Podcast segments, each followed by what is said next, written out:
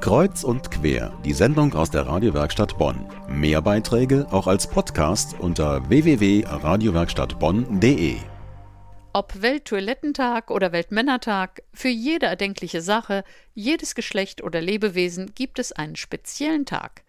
Auch heute gibt es einen solchen Tag, der gilt für geschätzte 5,4 Millionen Lebewesen in Deutschland. So viele Hunde gibt es laut dem Verband der deutschen Hundehalter, kurz VDH, in Deutschland. Um die besondere Rolle des Hundes für unsere Gesellschaft zu würdigen, hat der VDH daher 2010 den Tag des Hundes ins Leben gerufen. Und heute war es wieder soweit.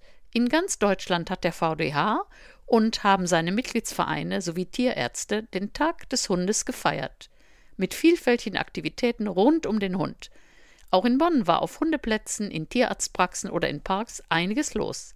Meine Kollegin Johanna Risse war unterwegs und hat Hundehalter gefragt, brauchen wir wirklich einen Tag des Hundes? Nö, ich habe auch keinen Muttertag, keinen Vatertag. Dann würde ich das bei einem Hund auch nicht machen. Also ich denke, das ist mehr so, dass die Firmen was verdienen. Ich verwöhne meinen Hund so. Tag für einen Hund, äh, ja, bedeutet mir schon viel, doch. Ich habe ja selber einen Hund und äh, ne, ist ja schön, dass jetzt in Deutschland anerkannt ist, äh, dass ein Hund kein Gegenstand mehr ist, sondern ein Tier. Und das freut mich dann schon.